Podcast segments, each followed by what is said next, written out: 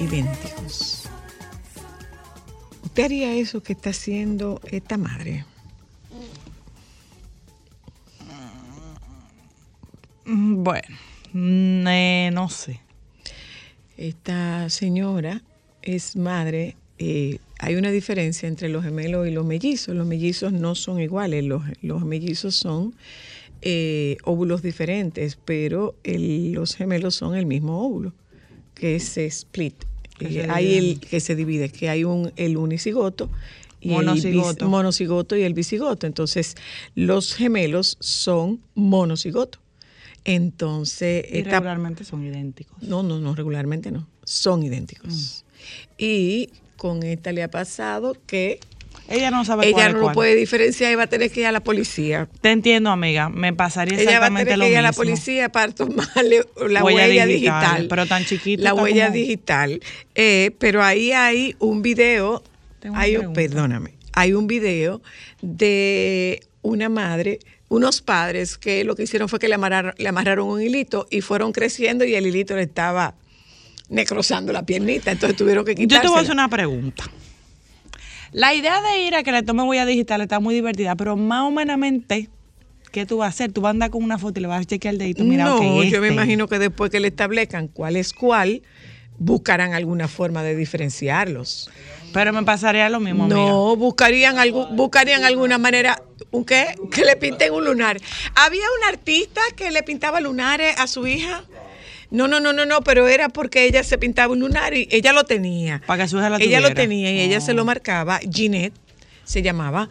Eh, ella lo tenía y ella se lo marcaba a su hijita. Esa es una buena solución, pero la solución de la huella dactilar puede está ser, como- bueno, no la entiendo. huella dactilar debe ser para poder diferenciarlos. Y una vez ella los diferencia, pues lógicamente eh, Yo le corté el cabello a uno. podría ser que le corte el cabello de una forma distinta. Eso le- podría ser. Yo le que raparía la cabeza a uno. No, porque hay que raparle la cabeza. Ah, para que saber cuál es, cuál es la diferencia. No, yo lo peinaría de manera diferente porque habría que raparle la cabeza. Bueno, para saber el calvito uno Pero, y el con pero pelo porque hay que raparle la cabeza. O sea, eso, cuál es eso no es tan. Hubo uno que dijo que, que le tatuaría algo. No, tatuarlo no, eso, Bueno, eso, pues eso, es una eso de raparle la cabeza, eso de Eso raparle la crece el cabeza. tatuaje permanente. No, mi amor, pero es que eso es extremo. No hay que raparle la cabeza. Corte uno de una manera diferente. No, Luna, no, cuando ellos se empiecen a mover y se lo quiten, ¿dónde más o menos tú lo vas a hacer, bebé? No, un corte de cabello diferente. sabes qué yo hiciera? Mañana tengo que ir a la policía para que les tomen la huella digital a mis gemelos y me digan cuál es cuál. El premio de la madre del año me lo gané. Eh, ella no sabe, en las fotos de los pequeños que ella misma ha compartido se ven muy saludables y prácticamente idénticos. Sin embargo, en las fotos, gracias, parecen distintos, pero es porque salen de diferentes ángulos o les da distinta la luz. Esta confusión ha generado cientos de críticas y reacciones, muchas de ellas en tono de burlas e incluso poniendo en duda sus cualidades maternas. Mientras algunos usuarios se han solidarizado con Sofía, han compartido sus experiencias y la forma en cómo lograban identificar a su pequeño. Oye esto, Yo lo yo hubiese- le pinté la uña del pie a una de las mías. Muy bien. ¿Tú sabes que yo hubiese Otro hecho? Usuario manifestó Que que, que raparle la cabeza. Yo le hubiera pintado la uña también. pero claro, con mi hermano mellizo usaban pulsera, uno a la izquierda y otro a la derecha. Nos dicen que una vez se nos cayó y nos la pusieron invertida. Ay, hoy tenemos casi 30 años y puede que yo sea él y él sea yo. Yo le pusiera un sello de ropa en un pie. Así, fulano y fulano en el piecito. Claro, que se vaya borrando a medida que tú lo vas bañando. Y después lo vuelvo a poner ¡fuap! Claro. De eso de, che- de lo que tú le pones a los cheques, de que he pagado, ¡fua! Eso mismo en el pie. Fulano, perencejo. Claro. Mi bueno, pues tú tendrías que hacer un, uno que diga, todavía lo debo. Porque los dos están en deuda, manito. Tú acabas de arrancar con esos dos tipos. Papá Dios sabe lo que hace, porque si me hubiesen mandado dos cosas de esas iguales, mi amor, mira, en el manicomio tuviera. Aunque te No, lo hubiera lo mandado sabemos. no iguales. No te tenemos pruebas. No tenemos pruebas, pero, Pero tampoco dudas. Ay, no, hubiera mandado. espérate, espérate, que nunca se me- señores, no, señores. No, ahí tengo Nunca que lo he dejado botado. Mi misma, ponte una estrellita en la frente. Que tu gran temor era dejar a uno de los carajitos Y nunca botados y nunca te ha pasado. no, no, no, Pero por lo despistada, ella siempre dijo durante el embarazo que le daba mucho ¿Te miedo y no lo digo en broma. ay, y yo vine con algo y lo dejé, no, ¿qué yo dejé? No, no, no, no. No, yo tengo una amiga, yo tengo una amiga que ¿Se han dado caso? dejó su hijo en el supermercado. Se han dado caso. Y cuando llegó, también. cuando llegó, cuando llegó, sí, sí, sí, sí, sí, ella llegó y la señora de la que la ayuda en la casa fue a sacar la compra y ella le preguntó, ¿el niño comió? Y ella, la señora le dice, ¿Qué niño? ¿Cómo que si el niño comió? Yo no sé. Dice ella, ¿cómo que tú no sabes? Dice ella, el niño no está aquí. ¿Y dónde está? ¿Usted se lo llevó para el supermercado? Mi amor lo encontró con las mujeres que venden guandules. Sí. Eso sí es un peligro. El muchachito salió buscando a su mamá y no encontró a la mamá y lo cogió una de las señoras que vendía. Eso era cuando el supermercado Asturias, en la 27 de febrero. Y el niño, se, el niño salió y lo cogió una de las señoras y cuando llegó la señora le dijo, es suyo.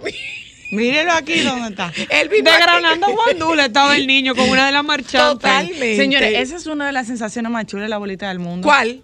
Desgranando Que se te hijo. No, de granar Ah, que se me ah, pierda el hijo, no. yo creía que era que te perdiera un O hijo. meterle la mano a las arvejas que siempre están fritas. Yo pensaba que era que, le, que Me te perdiera un hijo. No, no, no, no, no. no hay cosa más rica Dame que eso, contestar, un guandule. Eso es chulísimo. Aló. Súper rico. ¿Y usted ha vivido una experiencia similar? Tú Se no. le ¿Te perdió un muchacho. A mí me pasó una así. Hola, aló. Aló, hola. Hey. ¿cómo tú estás? Ay, Oh, no. ¿Tú no sabes lo que le pasó a una persona una vez allá en Samaná, en, en Playa Rincón? Dime. Ay, no. No. Estaban, estaban vacacionando y dejaron una niña. Ay. Eso fue, eso fue como en el 2007, yo creo. Ellos estaban vacacionando y agarraron, recogieron todo, se fueron y dejaron una niña allá en Caño Frío. Y cuando en la noche se va todo el mundo, que los muchachos que venden ahí se- y ven la niña y "Ven acá", y, no, pero ellos se fueron y le dejaron una niña como de 7 años. Ay, Jesús. Ah, Ay, yo para que eso pasó allá en, en Caño Frío. Yo he pasado dos sustos. He pasado dos sustos. Uno de ellos con la señora, ah, no, no fue con Ámbar. Era en un campamento que ese campamento era de la madre de Augusto, de Tuto Guerrero y de Mariel. De Tuto, Mariel y, y- Y y Zafiro. Carlos Manuel. Y eh, él había, eran varias guaguas que recogían en distintos campamentos. Llegó esa guagua a su, a su casa y él se montó sin averiguar. Pero en esa guagua debían estar Cristal, Ámbar y su hermanita. Él se montó en la guagua y se fue. Cuando nosotros fuimos a buscar a los niños, no, pero ella no, él no se montó. Ah, no, cuando lo fueron a buscar, la guagua que era, cuando la fue a buscar, dice la señora del campamento, dice, ¿y el niño? Y le dice, ¿Qué niño? él se fue, él bajó que la guagua llegó. Creían que era que había dejado a la otra, a su hermanita. Cuando nos vinimos a dar cuenta, señores, esa- eso era por allá. Por, Lejísimo. por, por Villamella, Villamella por. Ato Nuevo, por allá. Mi amor, para allá tuvimos que coger su mamá y yo a buscar todos los campamentos que habían, a ver dónde estaba el muchacho, porque no sabíamos cuál era. ¿Y en cuál campamento lo Lo encontraron? encontramos en uno, lo encontramos en uno, pero lo mejor de todo, adivina qué. Lo gozado que Ay, estaba, mi amor. Yo no lo que- quería irse, déjeme en este, no voy para el otro. Hello. Hola. Sí, buenas. Hola, Se te ha perdido un muchacho, dime. No, te voy a hacer una historia que le pasó a mi mamá en su pueblo querido, Nagua, que es mi pueblo natal. Mi mamá estábamos en una campaña en el parque, una campaña evangélica, y mi hermanita, que siempre fue un terremoto, estábamos todos ahí. De repente dice alguien, el pastor, a- en el micrófono en el parque, eh, una niña que está extraviada, que la tenemos por aquí, seguro su mamá debe estar preocupada. Dice mi mamá, pero Dios mío, ¿cómo que hay padres que no están pendientes? Ay, era de ella. Mi amor, la de ella, allá arriba, cuando la para, mami se quería morir. Dándolo todo. ¿Cuándo fue que se me fue? Era la de ella. ¿Cómo es que hay padres tan descuidados? Así. Ay, ¿Cómo sí, mi tú, amor, pero- bebé? Hola, aló. ¿Se te ha perdido un muchacho alguna vez? Bueno, buenas, buenos días, buenas tardes. Hola, ¿verdad? buenas. Hola. Mira, a mí me pasó, a mí y a mi esposa nos pasó algo increíble. Ajá. En una, en una tienda de la plaza más grande de la zona oriental, para cuidar el nombre, ¿verdad? Ajá, ajá. Ay. Estamos ahí en una tienda de zapatos. Estamos ahí en mucha gente, diciembre. Tenemos tres niños. Bueno, y el mediano, que tiene nueve, en un momento yo le hablé un poquito fuerte. Siéntate tranquilo, ahí. Bueno, pues pasa media hora, pasa 40 minutos. ¿Y dónde está el niño? ¿Y dónde está? ¿Y dónde está? Hermano, nosotros salimos, nos movimos. El niño estaba sentado en un sitio, una hora y pico después, en el sitio que yo lo senté. ¡Ay, Jesús! Ay, pero habrá que, ver, habrá que ver qué poquito fuerte fue que le hablaste. ¡Ay, Jesús! Ay, pero, eh, ay, Hola, aló. Hola, le voy a hacer una anécdota. Mi esposo es bastante jodón con el cuidado de los muchachos. Vamos a una playa y él le lee el respectivo sermón. Las niñas tenían una como cinco y la otra seis. Pues cuando no estamos, estamos ahí compartiendo, eh, coordinamos, si tú te bañas, el otro se queda para cuidar. No sé cómo la bendita muchacha se desaparecieron las dos. Di que encontraron cinco pesos y salieron a comprar un yaniqueque, pero fue en cuestión de segundos.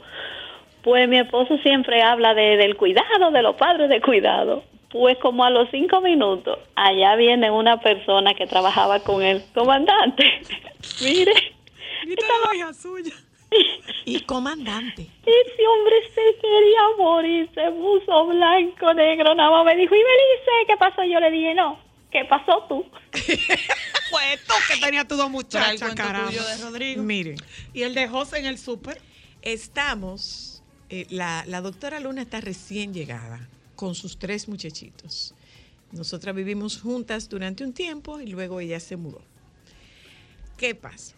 ¿Qué me dice la doctora Luna? Yo, yo me voy a llevar los tres niños para la casa. Van a comer en mi casa. José era bebé y los otros eran más grandes. Esos hubo un momento que yo tuve cinco muchachos juntos, los cinco, para mí sola. Y Cinco fieritas. le digo yo, me dice ella, yo me voy a ir a comer, ¿tú te llevas a los niños? Sí, yo me llevo a los niños. Y me dice Rodrigo, titita, ¿me puedo ir con mi mamá? Y yo le digo, sí, tú te puedes ir con tu mamá. Yo estoy viendo el vehículo de su mamá. Le digo, te puedes ir con tu mamá. Y yo me cercioro de que el niño se desmonte y que vaya para la casa. Y me voy. Al rato me llama Josefina ¿Al y me dice, tiempo? tres horas, después de comida. Y me dice Josefina, ¿y los niños? Le digo yo, ¿todo bien? ¿Comieron? Le digo yo, ajá, comieron. Y digo, José está durmiendo. Y le digo, ¿y Rodrigo comió? Dice ella, ¿cómo que si Rodrigo comió? Le digo, sí, que si Rodrigo comió. Dice, yo, ¿qué sé yo si Rodrigo comió? Rodrigo está contigo. Le digo, Rodrigo no está conmigo. Me dice, Cookie, así no juegue. Le digo yo, no, no, no, no, no, no juegue tú. Rodrigo no está conmigo. Rodrigo se fue contigo. Me dice, Rodrigo no anda conmigo. A las tres horas. Gracias. Arrancamos como dos locas. Yo venía de Piantini para la Sarasota. Yo creo que yo llegué como en 73 segundos más o menos. Cuando llegamos, Rodrigo se había ido a la casa de una amiguita y cuando oí el teléfono sonando decía, eso es a mí que me está buscando. Debía tener 5 o 6 años. ¿Qué pasó? Que mi hermana se fue con un amigo de ella en el carro del amigo de ella. Como yo veía el carro de ella ahí, yo le dije, ah, no, pues su mamá está ahí. Así se nos perdió Rodrigo. Y él, mi amor, cuando vio que no aparecía nadie, como ahí era que él vivía, subió la escalera, tocó la puerta y se fue para donde sus amiguitas. Feliz de la vida. Y él oía el teléfono y decía. Eso es a mí que me están buscando. Y pasa No, pero José no se me perdió a mí, José se le perdió. A José se perdió en el supermercado.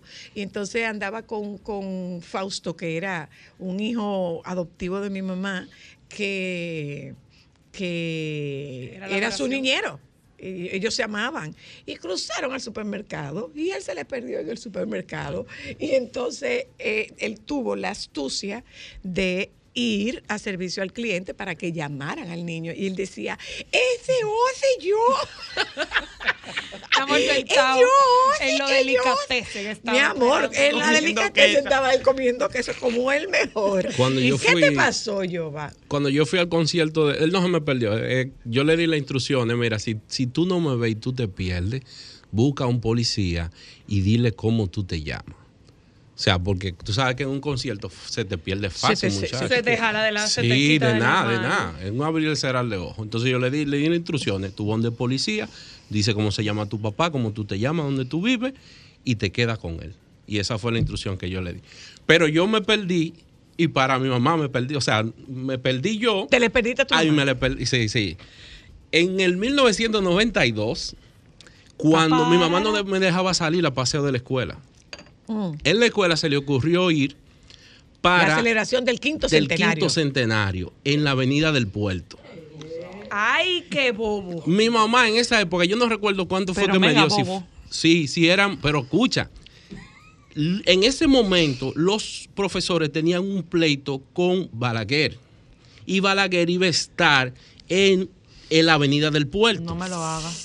Cuando tú sabes que la cotorra de los profesores siempre lleva a los estudiantes porque se ven más. Bueno, mi mamá me dio un dinero y estamos ahí dando vueltas en la Plaza España. Y me dice un amigo, me dice, mira, vamos a comprar con Conete con ese dinero que tú tienes. El que tenía dinero era yo. Y ese dinero era por si yo me perdía, yo regresar a mi casa. Anda, Adivina. diablo. Gastaste los cuartos. Gasté los, cuartos en perdiste, componente. Y te perdiste. Pero escucha cómo me perdí. Yo andaba en grupo porque yo regularmente salía con. Lo más lejos que yo había llegado era la sirena de la Mella. Y ya yo por lo menos conocí Ya ese trayecto y me acordé del puente y la cosa. Bueno, pues salimos en grupo después que nos comimos los cuartos de Conconete. Mucho conconete compraste. Los profesores, cada uno. La guagua se compartió. Sí, los profe- no, los profesores se pusieron a hacerle piquete a Balaguer. Andar. Tú ves la bajadita que es por la Plaza España, que tú vas al puerto. todos los muchachos. Eso estaba cerrado. Entonces tú sabes que eso tiene como dos, dos, Dos paredes. Sí, Ajá, dos paredes. ajá. Y llegaron y, y de la guaguita esa de la, de la Toyota chiquitica, la parquearon de, de espalda y ahí montan todos los profesores.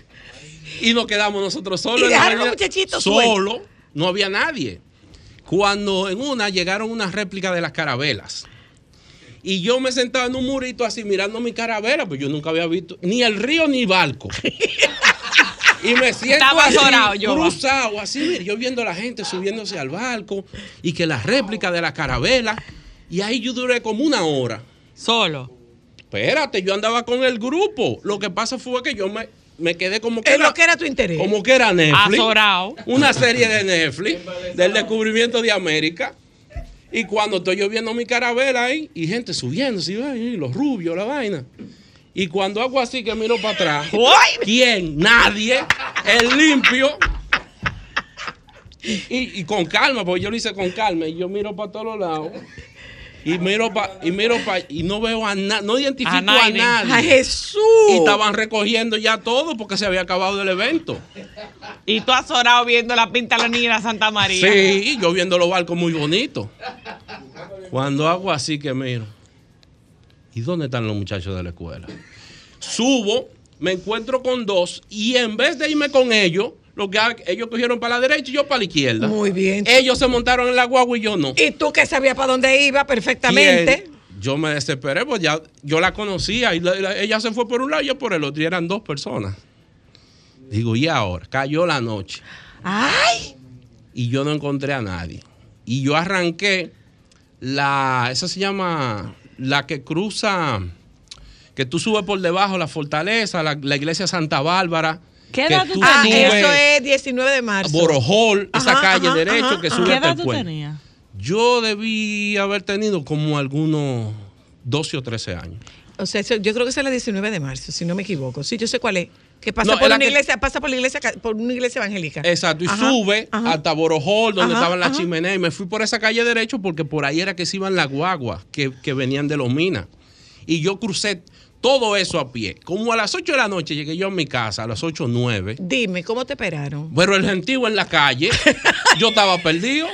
Y habían ido donde el profesor, mi mamá que, que nunca me dejaba salir por eso mismo. Pero claro. Pero, y en ese momento no existía de coger para telemicro. Ahora cogen para telemicro. ¿Y a llamar dónde? ¿Y a dónde van a llamar? Porque antes, por lo menos tú, ahora tú coges para telemicro y avisas. manda un beeper. Fulano que está perdido, o lo pone por las redes Claro, sociales. que, te- que lo encontraron. Hermano, el pueblo. Entonces, un muchacho que era sastre, yo iba doblando mi calle y me vio y me levantó el brazo. ¡Aquí está! ¡Aquí está! ¡Aquí está! Yoba, ¿cómo te fue con tu mamá?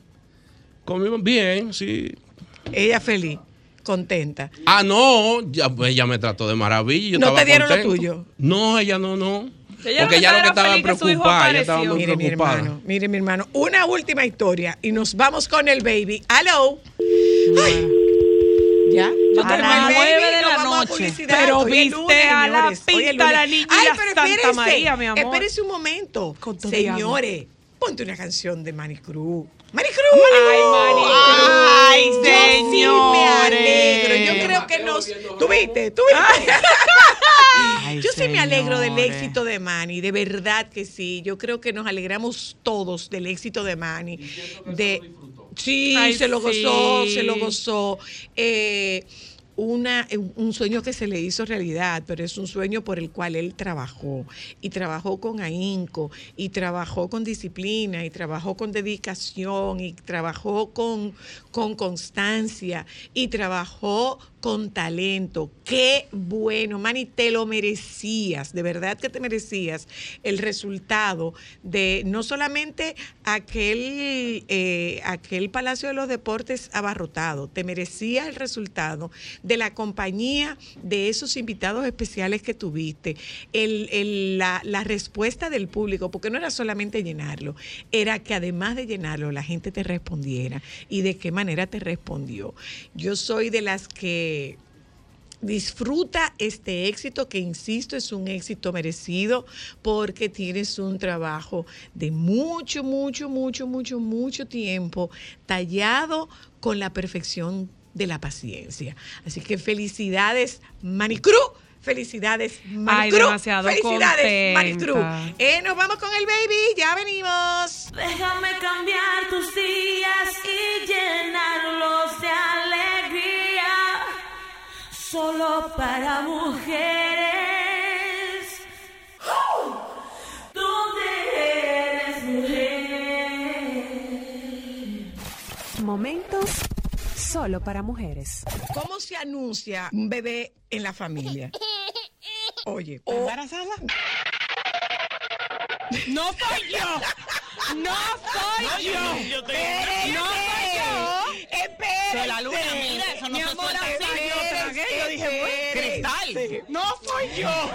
Señales de embarazo en una familia. Aparece un lagarto o un bebé, se acuesta en la siguiente posición. Con la nalguita parada. Siguiente posición. Mira. O usted se sueña con un embarazo. Momentos solo para mujeres.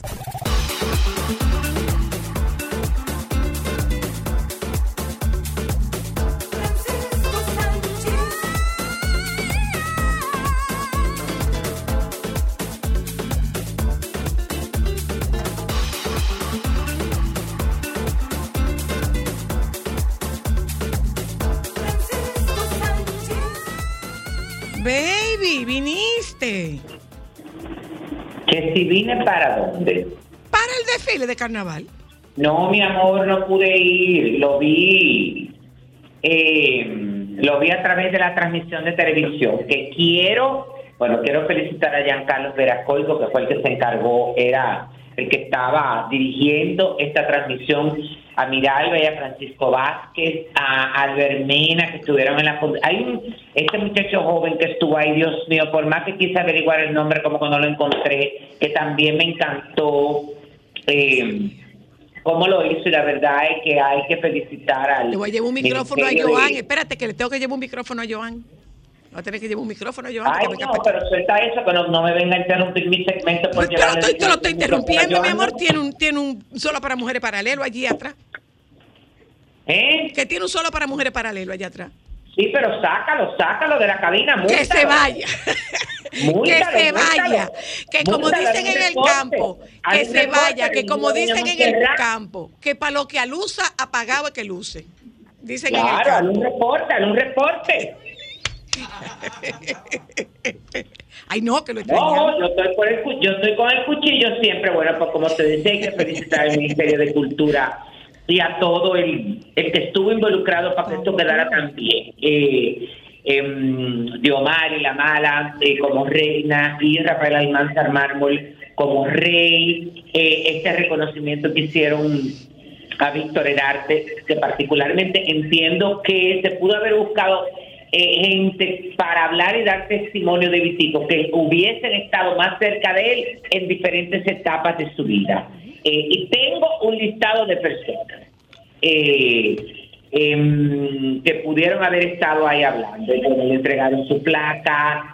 eh, y eh, nada, mucha gente, miren, yo quiero aclarar una cosa, Soya, con relación a lo de la transmisión, porque mucha gente dice que la transmisión se fue y que continúa el desfile. Señores, óyeme. Estamos hablando de ciento, con 150 comparsas de provincias del país.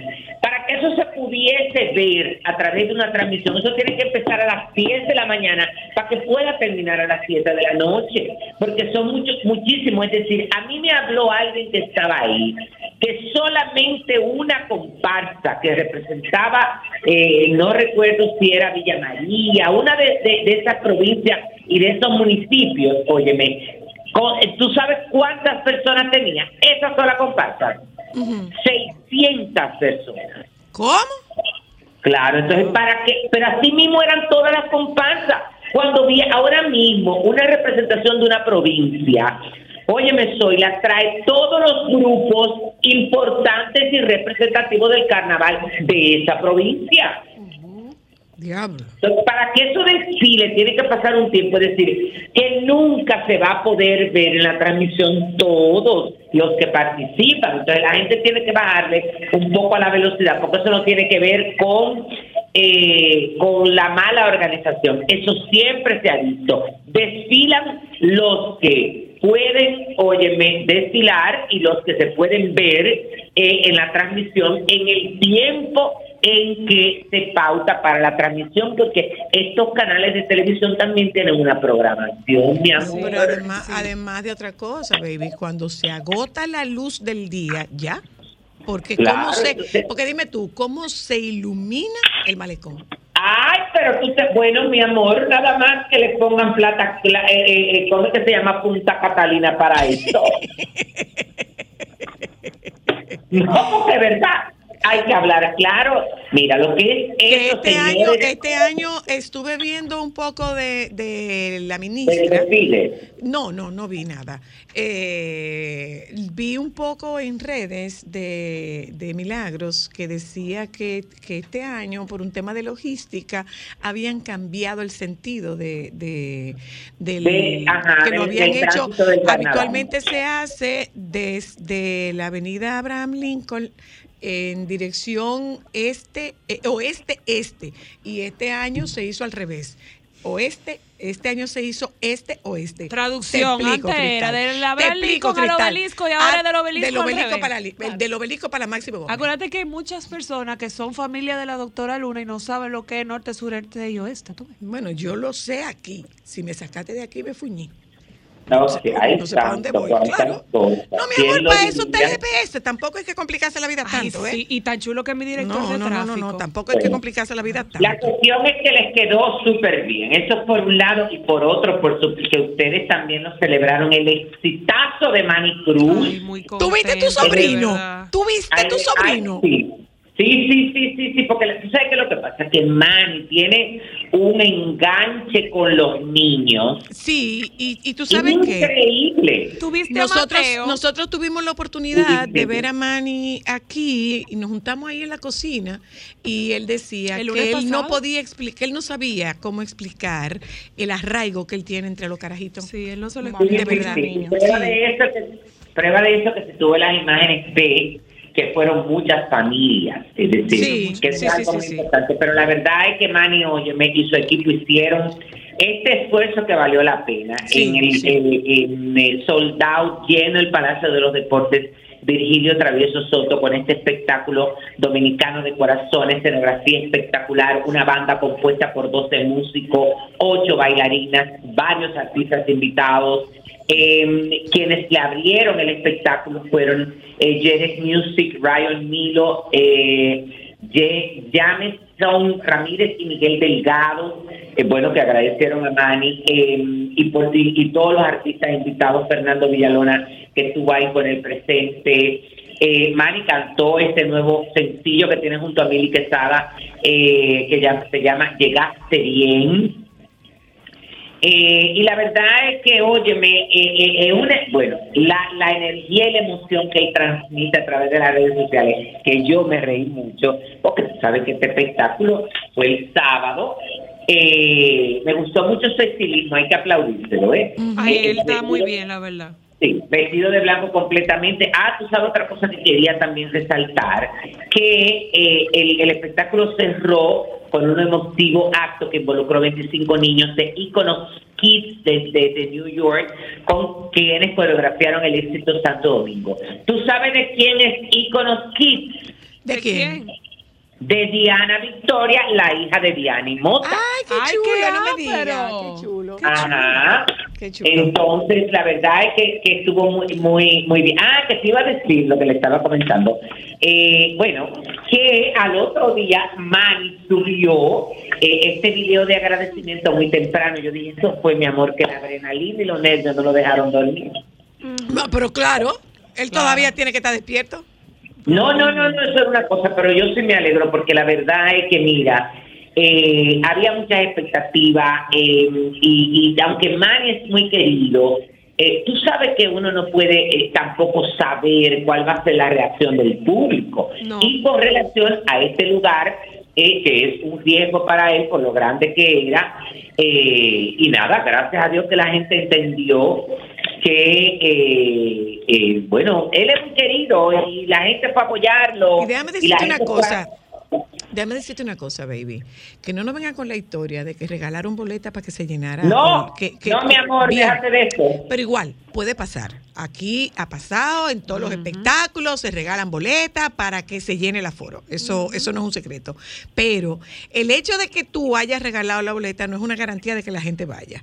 Y Claro. una vez la gente va, tampoco es una garantía de que la gente se involucre y que disfrute el espectáculo. Bueno, todo lo y que eso no fue lo que pasó con Manny. ¿eh? Todo lo que he escuchado del concierto ha sido maravilloso. Tengo muchas amigas que fueron y decían, tenía tiempo que, que mi corazón no se llenaba de esperanza por el merengue. Pero y nosotros lo decimos boca llena, pero escucharlo del público, Yo lo de digo- cómo Manny ha hecho tan buen trabajo con, con nuestro merengue. Yo lo digo, tú sabes, lindo. tú sabes por qué lo digo, para, para todas aquellas personas que intenten restarle mérito a, A lo la hazaña de Manny.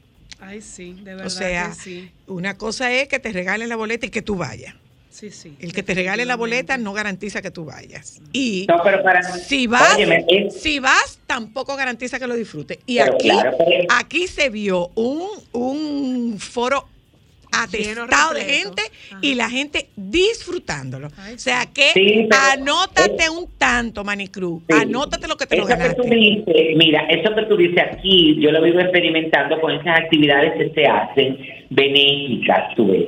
Que de repente, bueno, hacen estos, eh, estos espectáculos, estos eventos, y hay una participación de gente, pero el lugar no está totalmente lleno, aforo no está completo. Entonces mucha gente dice, ay, pero qué pena. Digo yo, no, mi amor, esta gente vendieron toda boleta. Lo que pasa es que hay muchas empresas que te compran 20, 25 boletas, 30 boletas, mi amor, y en vez de repartirla para adelante, la engavetan. Sí, sí, sí, sí, sí. Y te dejan uno claro en los sitios.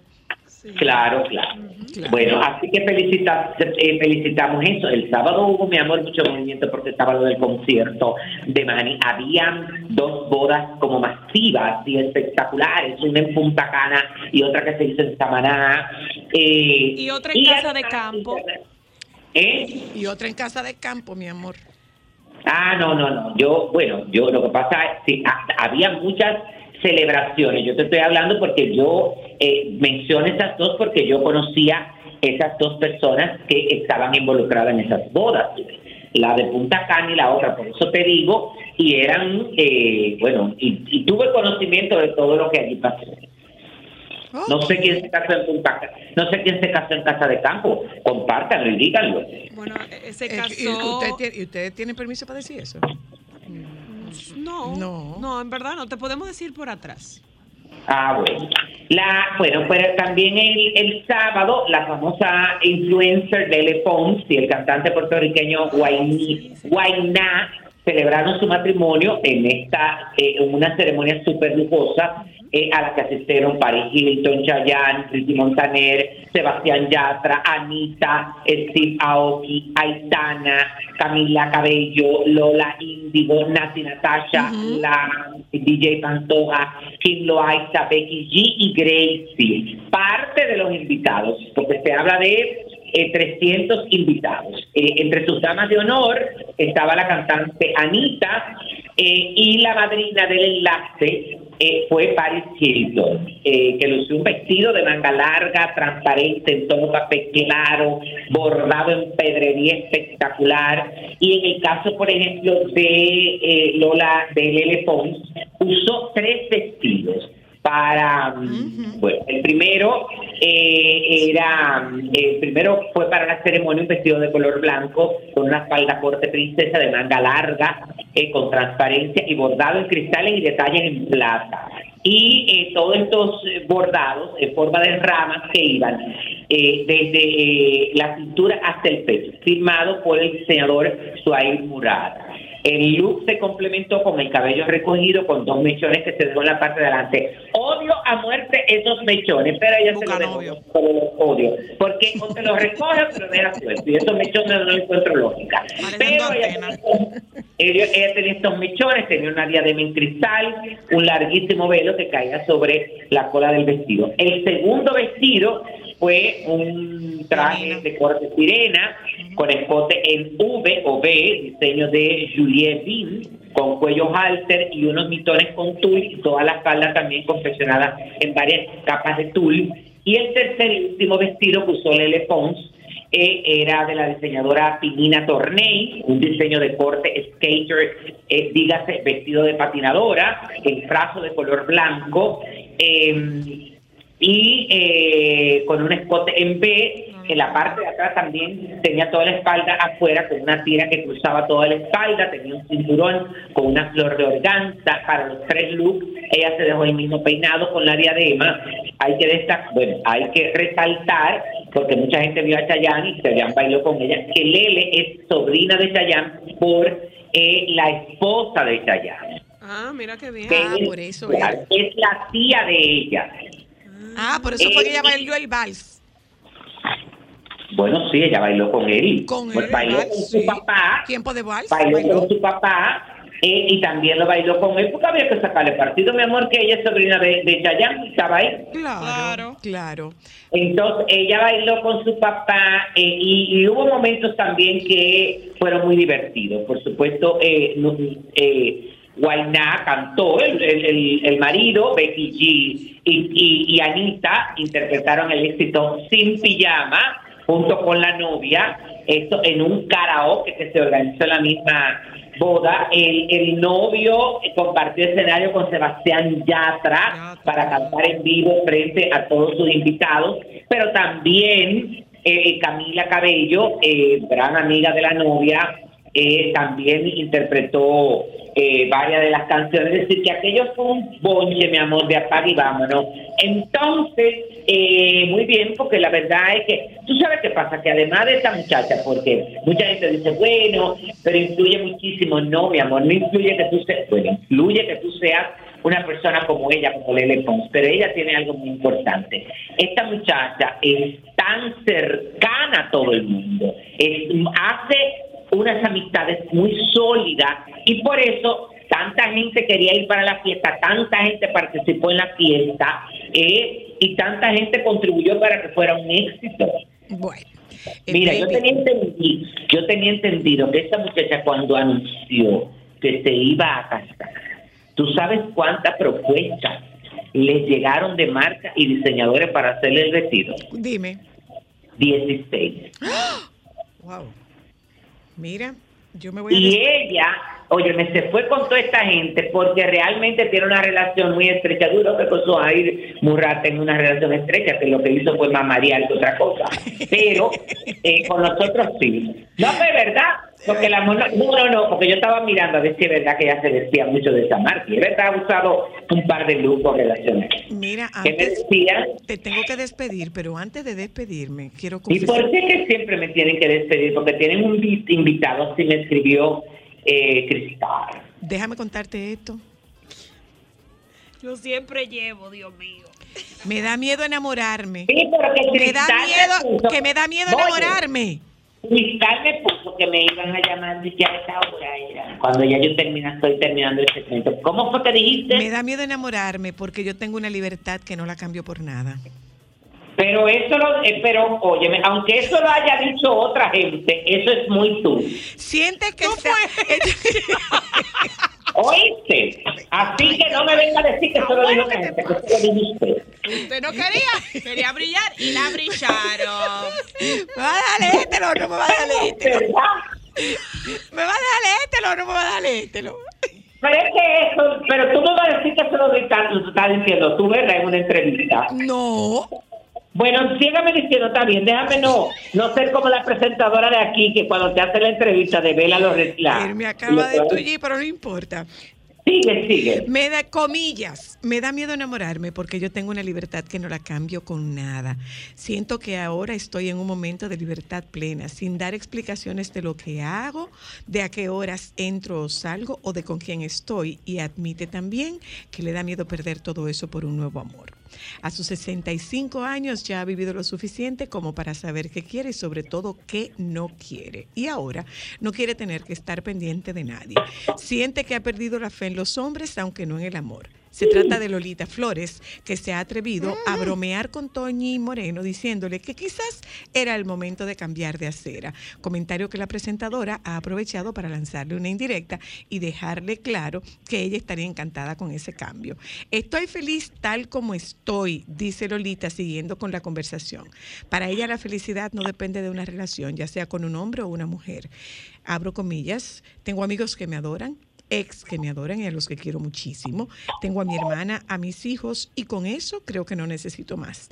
Para ella la felicidad va más allá de una relación amorosa y siente que ahora mismo cualquiera puede ver su felicidad en su cara, en su sonrisa e incluso en su piel. ¿Tú sabías que esa señora tuvo una relación con Paquirri? Sí. Yo no sabía. De ahí viene el distanciamiento cuando ella era muy jovencita. Yo lo vi. Pero después ¿Tú se acuerdas? ¿Eh? Después se arreglaron. Sí, pero óyeme, ¿tú te acuerdas cuando hacían lazos de sangre? Ajá.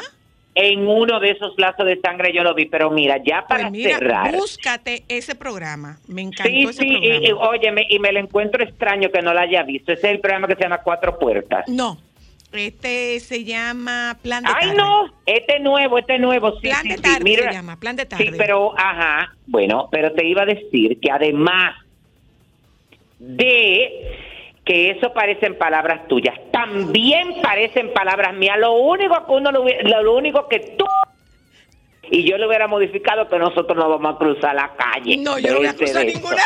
Déjese de eso, bye. Déjame cambiar tus días y llenarlos de alegría. Solo para mujeres. ¿Dónde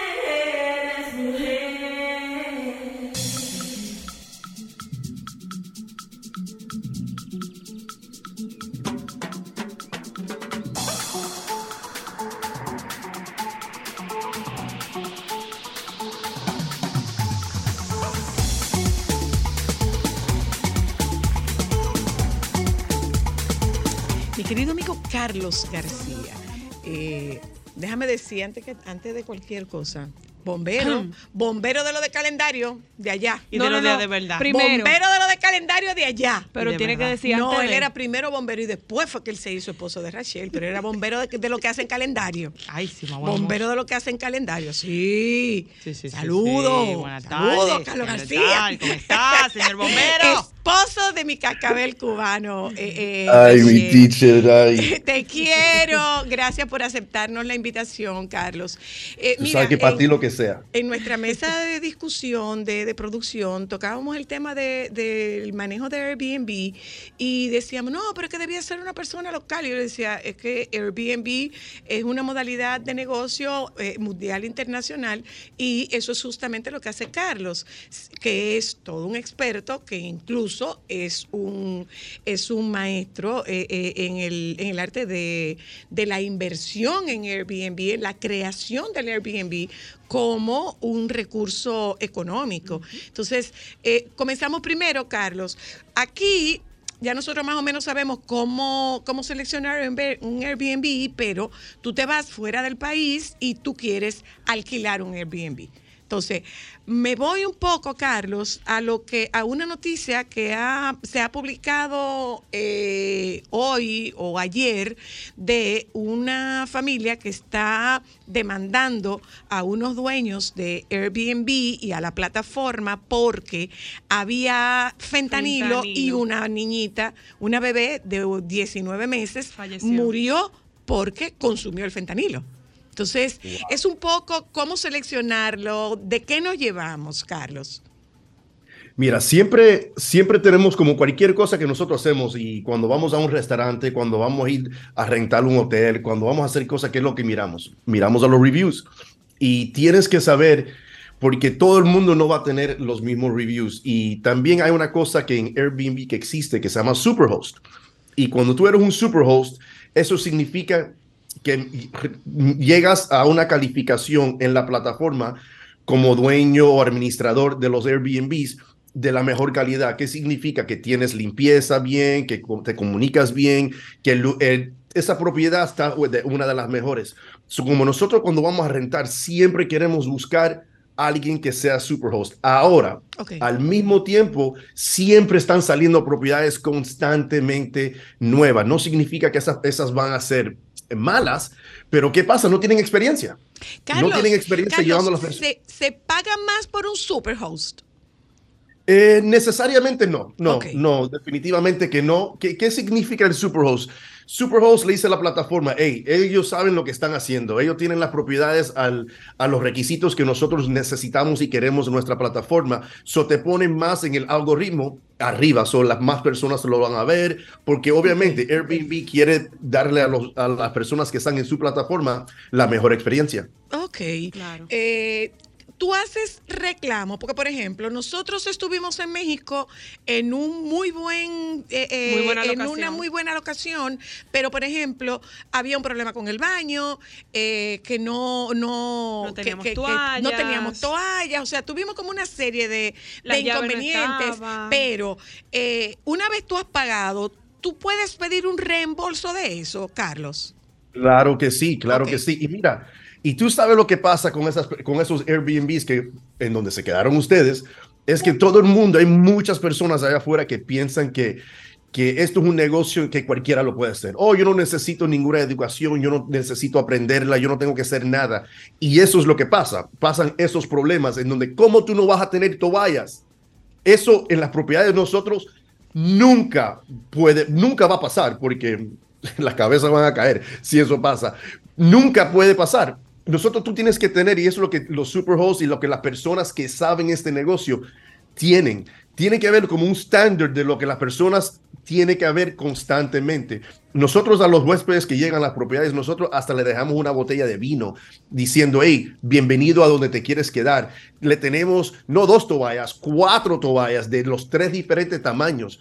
Esas son las cosas que tú tienes que hacer, pero hay algunas veces que las cosas fallan y Sí, claro. maybe dejó algo. Son nosotros como, como dueños o administradores de las propiedades queremos que el huésped se sienta bien. Hey, mira, perdón, lo esto pasó. So nosotros mismos le mandamos dinero, los invitamos a comer. Mira, perdón que la limpieza algo falló. Mira, váyase a comer. Yo le voy a comprar la comida y le vamos a mandar la compañía de limpieza otra vez. Ok. Eh, ¿Cuáles son eh, eh, los... O sea, ese reclamo, ¿yo se lo voy a hacer a la plataforma o, O al- se la hago al- al propietario? Como tú quieras, pero yo, yo prefiero que me lo hagan conmigo directamente, porque ya cuando viene con la plataforma, obviamente eh, a los dueños le, como no, no, no le dicen algo, pero ya está marcado ahí. Obviamente, si son cosas muy malas, vas directamente a la plataforma, pero siempre es mejor ir al dueño, porque el dueño te lo va a resolver mucho, mucho más rápido que Airbnb. Si tú vas a Airbnb, entonces ellos se van a comunicar con el dueño. Solo lo que hiciste es poner un paso en el medio. Ahora, si el dueño no quiere hacer nada, entonces tú vas y vas por las plataformas. Ok. Y, Muy interesante. y ¿qué, qué- Yo te iba a hacer una pregunta, eh, porque siempre me ha pasado, y ahí tú me dirás, yo debería identificar el propietario que sea más asequible o accesible, no, asequible no, accesible en cuanto a la comunicación, porque por ejemplo nos pasó en este Exacto, ¿con quién Airbnb, me comunico? ¿Dónde me comunico? O sea, si no era a través de un mensaje de por la plataforma que no sabía si lo iba a ver o tenía que mandar un correo, no nos enterábamos de las cosas. Por ejemplo, nosotros llegamos muy temprano, sí habíamos solicitado entrar más temprano, sí, Sí, teníamos sí, conocimiento sí. de que no iba a estar limpio, pero las toallas nos llegaron a las 11 de la noche. Cuando nuestro check-in, por ejemplo, era a las 3 de la tarde y no sabíamos a quién reclamar. Fue, no fue agradable estarnos bañando con un teacher, o sea, secándonos con aquel frío de México con un teacher. Entonces, esas cosas, ¿cómo uno puede Pero, adem- pero además, ¿está obligado el dueño a darme un teléfono de contacto? Yo, yo, yo puedo Ahí exigir, está. yo puedo exigir un número de contacto. Ahí Y- está. Y lo otro, Carlos, el tema de seguridad del pago. Exacto, eso es muy importante. Ok, la seguridad del pago, eso es- no- tú no le vas a pagar directamente al dueño. El pago tú se lo haces a la plataforma, la, la plataforma después le paga al dueño. O sea, que es una forma de uno, perdón que te interrumpa, identificar cuando pudiera ser phishing o una estafa también. Si un dueño te pide que le deposites por encima de la plataforma. No, eso nunca lo haces. Ok. No, güey, absolutamente que no. Si, si te están diciendo eso, definitivamente es una estafa. A nosotros nos ha pasado en donde nos dicen, oh, mira, una compa- mi compañía te lo va a pagar a través de un cashier. Estafa, de una estafa, porque tú no quieres ir por la plataforma. Y tú quieres ir por la plataforma porque ahí es donde tú tienes un seguro. Airbnb da un seguro de 3 millones de dólares. Ah, wow, mira qué protege a- a interesante. nosotros. Ok. Pero Carlos, yo no quiero salir de ahí. Carlos, eh, tú, tú estuviste aquí y viste el gran desarrollo y crecimiento que estamos teniendo en el sector inmobiliario, particularmente con eh, unidades con esa finalidad de, de la- del alquiler para Airbnb. O sea, nosotros hemos pasado de viviendas de tres habitaciones a viviendas de una habitación con la finalidad de integrarse en el negocio de Airbnb, de rentas cortas. Entonces, Claro. eh, eh, si tú quisieras entrar en ese negocio, ¿qué es lo que tienes que hacer y a qué le tienes que prestar atención? Primero, locación y los números. Muchas de las personas eh, entran en estos negocios sin hacer los números y no saben, cuando digo números, cuánto voy a ganar por la noche, cuál es el mínimo, a cuánto lo puedo subir, cuántas noches se están rentando las habitaciones en esta zona, porque todas las zonas no son diferentes. Vamos a decir, en Santo Domingo es una zona diferente a Punta Cana. Ok. Sí, sí. Tienes que saber esas estadísticas de cada lugar, porque muchas personas, otra vez, no saben el negocio, lo ven, oh, sí, qué bueno, voy a ganar todo este dinero, pero no lo saben hacer. ¿Y qué pasa? Invierten, o, o aquí voy a ganar mucho dinero y va, y se fallan. Y no, esto no me trabajó, este negocio no sirve. No, el que no sirve fuiste tú que no sabías hacer las matemáticas, no sabías buscar las locaciones, no sabías tener la información correcta para tú tomar una decisión sabia. Ok, ¿cuánto, cuántos, cuántas, ¿con cuántas unidades comenzaron ustedes y cuántas unidades tienen hoy en día en Miami? ¿Ustedes tienen unidades solamente en Miami o se están extendiendo, Carlos? Bueno, eh, tenemos ah, en Airbnb, tenemos nada más, nada más en Miami, hemos sido bendecidos que no he tenido que salir. Ahora estamos comprando 138 unidades allá en Tennessee. What? Sí, Estamos comprando, si Dios quiere, para el final de marzo cerramos allá, pero eso no va, vamos a tener 15 en Airbnb ahí, pero y el resto van a ser rentas tradicionales. Pero eh, como te digo, locación es lo más en todas las partes de bienes raíces. No importa si es renta a corto plazo, si va a hacer fix and flip, locación, locación, locación. Y nosotros ya llevamos eh, aquí en Miami, creo que tenemos como 15 de nosotros y administramos como unas 20 y pico. Ah, porque eso es otra cosa. O sea, ustedes son propietarios, pero también son administradores, que son dos, que son dos formas de negocio. Totalmente diferente, sí. Que quiero decir diferente en, en el sentido de que esas propiedades que administramos no son mías. Yo no tuve que invertir ni un dólar en esas propiedades, pero nosotros tenemos una compañía que le lleva ese negocio a los dueños. Los dueños no quieren hablar con las personas, no quieren el día a día. Ok, tranquilo. Nosotros le cobramos un 25% de todo lo que ganan, pero nosotros nos encargamos de 100% que funcione el negocio. Y después al final del mes, yo nada más que le mando el dinero a ese dueño y siguen. No tienen que hacer más nunca nada. Después de cobrarte el tuyo, por supuesto. Yes, ma'am. Te quiero. Eh, si ustedes quieren más informaciones, Carlos está permanentemente Capacitando. educando y capacitando sobre el tema de Airbnb. Usted lo puede seguir. Carlos García Investor. Esa es su cuenta de Instagram, Carlos García Investor. Y Carlos está permanentemente, permanentemente ofreciendo clases y las clases que ofrece son gratuitas. Además, te quiero. Mira, Dime, si alguien viene de, de su parte, le vamos a dar un buen, buen descuento. Que me digan que, me- que nos escucharon en el radio. Un beso. Si nos Beso- gusta. besos a Rash. Bye bye. Te Claro que quiero. sí. Love you Bye, guys. Bye, Te bye, queremos. Carlos. Bye. Eh, señores, vamos a hablar cuando regresemos de publicidad acerca del cáncer de mama metastásico. Cáncer de mama metastásico. Eso suena complicado. Eso suena complicado. ¿Realmente será tan complicado? La doctora Isabel Blancas es oncóloga del Hospital Clínico San Cecilio de Granada, España, y nos acompaña en el segmento final de Solo para Mujeres. Ya volvemos.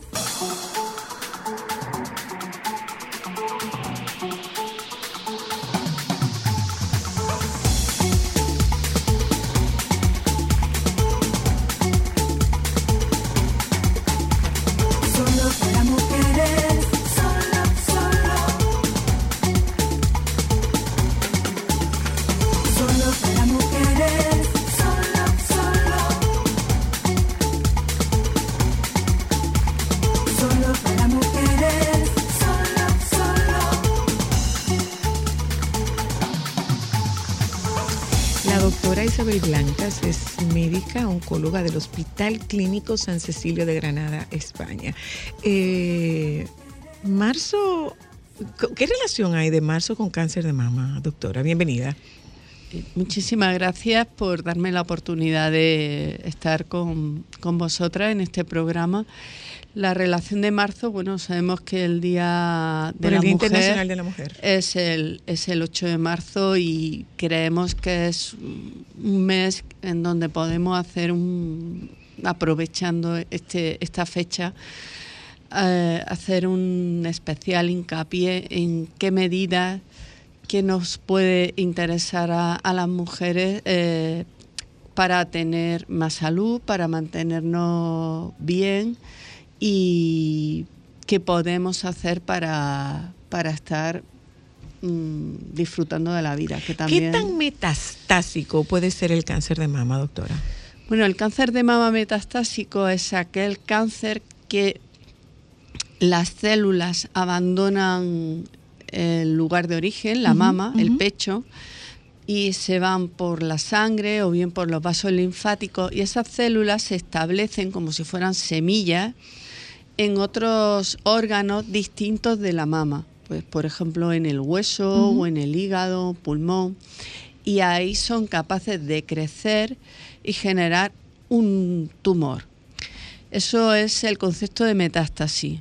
Si miramos al microscopio esos nuevos tumores, veremos que se asemejan a las células de la mama. Por tanto, no es que si se encuentran esas células en el pulmón tengas un cáncer de pulmón, sino que tienes un cáncer de mama metastásico en el pulmón. Digamos que migró.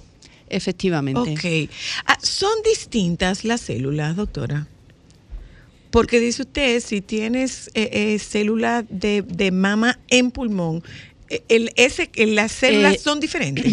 Sí, eh, vemos, por ejemplo, una radiografía o un TAC y vemos un nódulo en el pulmón. Lo biopsiamos, lo miramos al microscopio y lo que vemos en el microscopio puede ser células que remeden o que nos recuerden Tejido al mamario. tejido mamario. Ok, ya, y ya. eso nos pone, y probablemente esa paciente haya tenido un cáncer de mama en el pasado, ¿no? Y ahora recurre. También hay diagnóstico de novo, es decir, de inicio, un cáncer de mama que se presenta pues ya avanzado con metástasis. Esto es la Ah, situación sí. que no queremos que pase. Por eso le decimos a las mujeres y hacemos tanto hincapié en que las mujeres ante cualquier nódulo mamario, ante retracción de areola pezón, de la piel, cambio en la piel de la mama, que consulten con su médico de cabecera, porque lo importante es diagnosticar en un estadio precoz Claro. y que no demos lugar a, a la metástasis. Perdóname, Ámbar. Eh, eh, precisamente- espera, espera, doctora. Eh, voy a hacer un paralelo con el, con el cáncer de próstata. Eh, los hombres le tienen pavor al examen de la próstata y se escudan en que se hacen el PCA y que con eso es suficiente.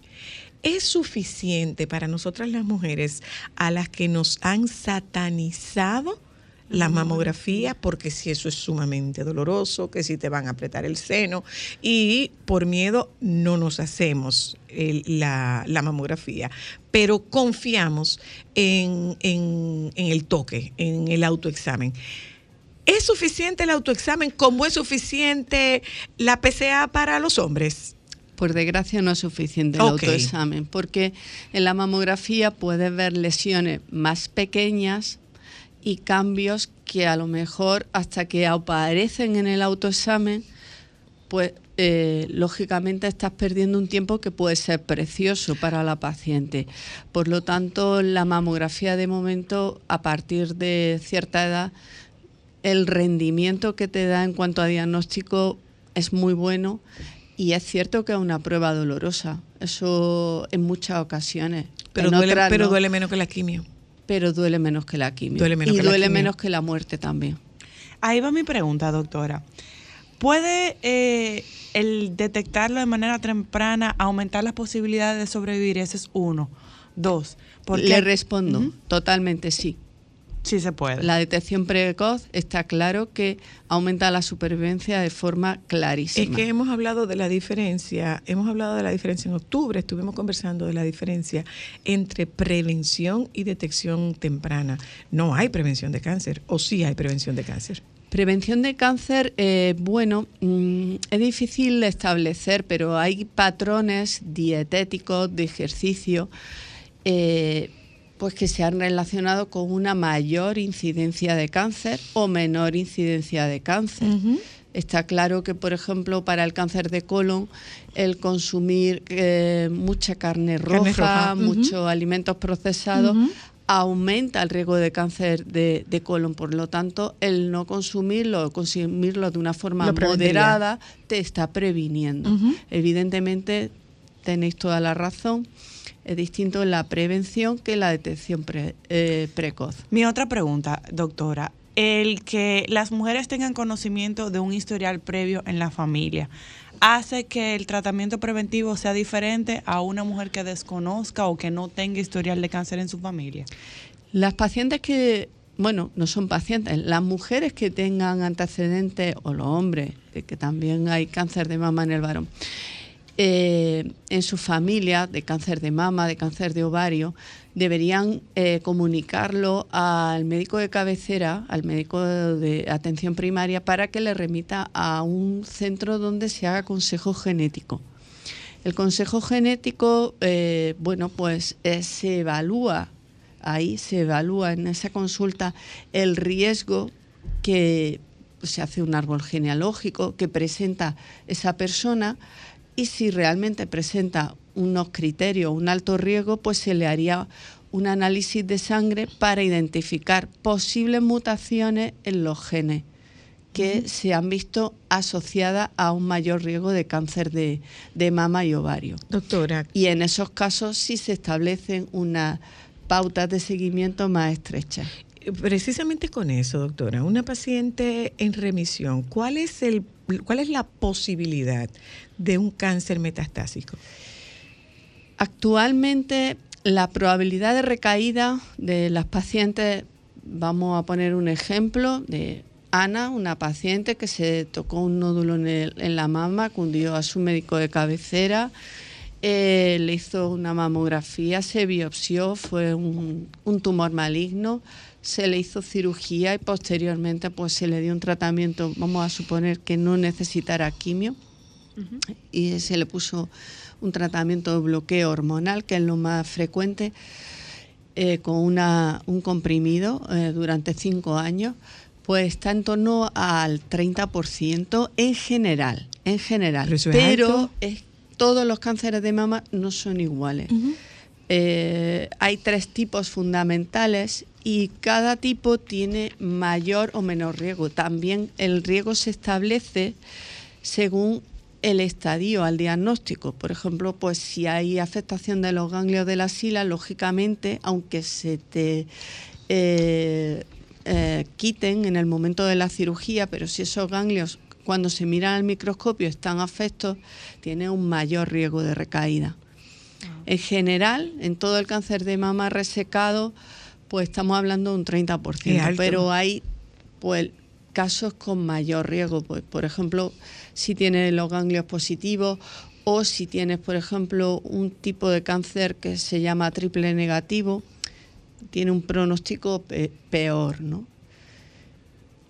El, el- en el caso Ah, de las ¿con mujeres, la lactancia, perdón, la lactancia o no puede incidir en la aparición de cáncer de mama o no, doctora. Lo que se ha visto es que las mujeres que hacen lactan- dan lactancia, ¿vale? Eh, precozmente quiere decir, pues por el primer hijo más o menos antes de los 30 años, esto no es tan sistemático, tienen menos riesgo de padecer cáncer de mama.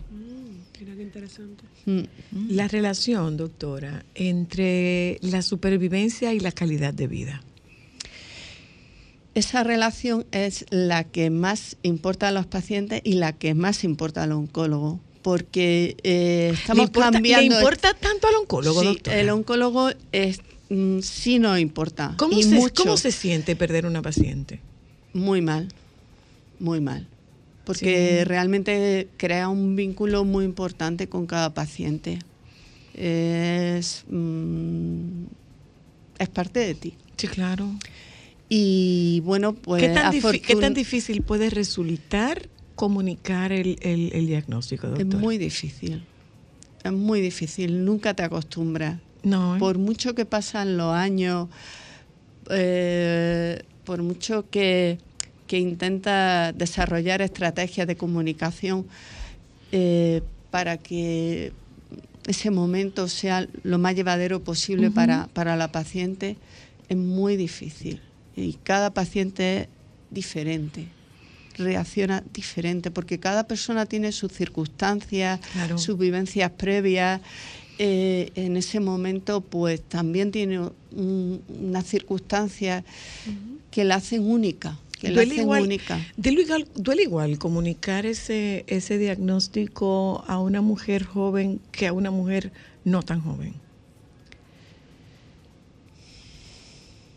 Duele igual. Duele igual. Duele igual. Lo que ocurre que lógicamente, pues, cuanto más joven es la paciente, Más pues como en cualquier circunstancia de la vida. Doloroso. Si tiene una paciente de 85 años, pues uno eh, entiende que ha vivido ¿no? Su, su, su ciclo, ¿no? que Sí, ha sí. vivido eh, y ha experimentado y ha, y ha disfrutado ¿no? de, de- de un tiempo promedio, por decir. ¿no? Claro, si tiene un- una persona joven, pues estás viendo que Le falta que le falta, No. que le va a faltar. Está en proyectos. Claro. ¿Y, y, y cómo, cómo buscan ustedes mejorar la calidad de vida de estas supervivientes? Mejorar la calidad de vida estamos intentando utilizar tratamientos más dirigidos y menos tóxicos. Estamos intentando quitar la quimioterapia Para que en no medida de lo posible. O sea que el oncólogo, pues bueno, mm, hemos tenido la quimioterapia, la seguimos utilizando evidentemente, pero bueno, todas las nuevas mm, eh, te- terapias eh, lo que intentan es ser terapias dirigidas, es decir, tratamiento que solo haga daño al cáncer y que respete el tejido sano. Así conseguimos dos cosas. Uno, mayor eficacia, porque puedes dirigir la droga más a realmente donde tiene que atacar, ¿no? Y por otra, por otra parte, mejorar la tolerancia.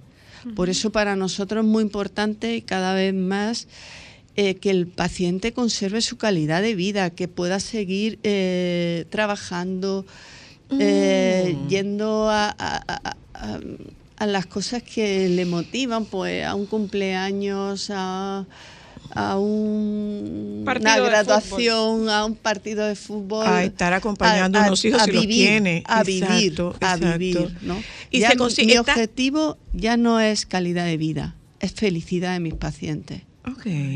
Pero esto está en proceso de investigación, esto que están ustedes planteando con esta Ya nueva tenemos medicación. nuevos tratamientos Sí. que evitan la quimioterapia, eh, que evitan la quimioterapia por lo menos de entrada. En la medicina tradicional, no medicina alternativa. No, medicina tradicional. Eh, es importante que, que, que se haga esa diferenciación porque de repente alguien que nos esté escuchando puede presumir que es un remedio alternativo. No, no, no, es medicina no, no, tradicional. no. Eh, además, aquí hay que ser muy cauto. El cuidado, el cáncer, mm, no podemos perder el tiempo. Entonces, intentando Cada terapias que no estén comprobadas. Entonces, muy importante, por favor, eh, Tomar eso en acudir cuenta. a especialistas que, que realmente estén aplicando tratamientos comprobados científicamente y que sepamos que, que son eficaces. ¿Usted le habla así a todos sus pacientes? Intento hablarle así. ¿Usted le habla así a todos sus intento pacientes? que intento ponerme en, eh, en su piel. Sí. Intento ponerme en su piel, intento cuanto más eh, el paciente puede conocer sobre su enfermedad, sobre cómo funcionan eh, las medicinas que, que le está ofreciendo, va a ir todo mucho mejor. Está estableciendo una alianza con, Claro. con el paciente. Y yo es como les digo, digo, yo estoy en tu mismo barco, no me des las gracias. Estamos en el mismo barco. Y lo que vamos a intentar conseguir es que esté muy bien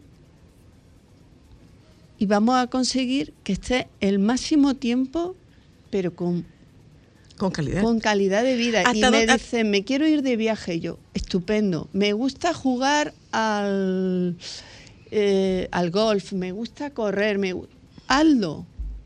¿Hasta dónde se están extendiendo estos tratamientos? ¿Está circunscrito hacia países de primer mundo o están intentando introducir esos, esa medicación, si es accesible desde el punto de vista económico, porque la, eh, no, no es un secreto para nadie, por lo menos en estos países, que el cáncer no solamente se lleva la parte emocional, la parte física de un paciente, se lleva la parte económica. Sí. ¿Es acces- ¿Son accesibles estos tratamientos? Los nuevos ¿Están tratamientos disponibles para, para son- esta parte del mundo?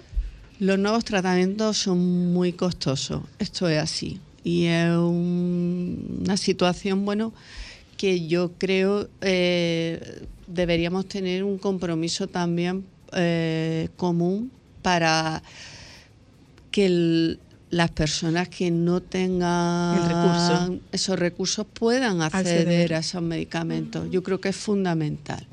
Es fundamental porque realmente es negarle eh, vida y calidad de vida a, a- a una persona, ¿no?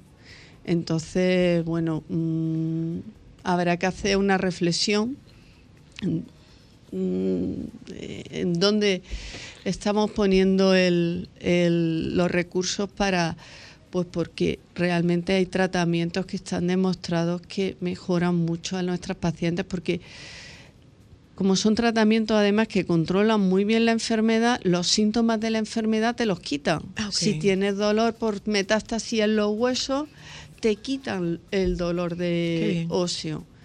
Entonces estamos hablando de tratamientos que no caen el pelo, que no te dejan mm, en un sillón tirada, Vomitando. vomitando, o sin poder moverte porque no tienes No fuerza ni energía, energía para nada. porque- no. porque estás expuesta desde el punto de vista inmunológico. No, ya esto está cambiando. Qué bueno, qué bueno. No quiero decir que haya cambiado completamente. Pero está en es- es proceso. decir, estamos usando, seguimos con la quimio, pero ya, por ejemplo, las primeras líneas de enfermedad metastásica muchas veces no es quimioterapia, es otro tipo de medicamento, lo que estoy hablando, medicina de precisión, tratamientos dirigidos para cada tipo de que cáncer se hacen de en mama. casa. Que se toman en casa, que, se sí, toman ambulatorio. comprimidos, se Qué toman bien, ambulatorio. Qué, Qué bien, Sí, qué sí, bien. se toman Doctora, ambulatoria o se va al hospital cada tres semanas y le ponen una inyección, pero no eh, intravenosa, pero no te cae el pelo ni nada.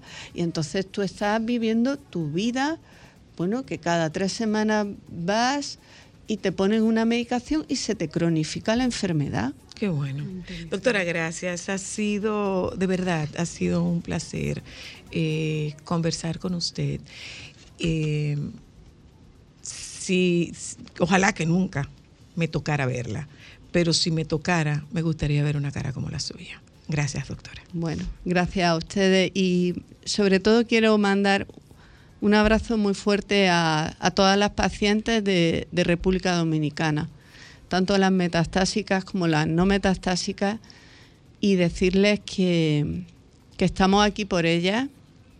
Tienen unos médicos magníficos Sí, y que, bueno, que entre todos pues esperamos que estén lo mejor posible. Yo voy en esa misma línea. Nosotros tenemos una muy buena capacidad humana y muy buena capacidad profesional en nuestros profesionales de la medicina, perdonando la redundancia.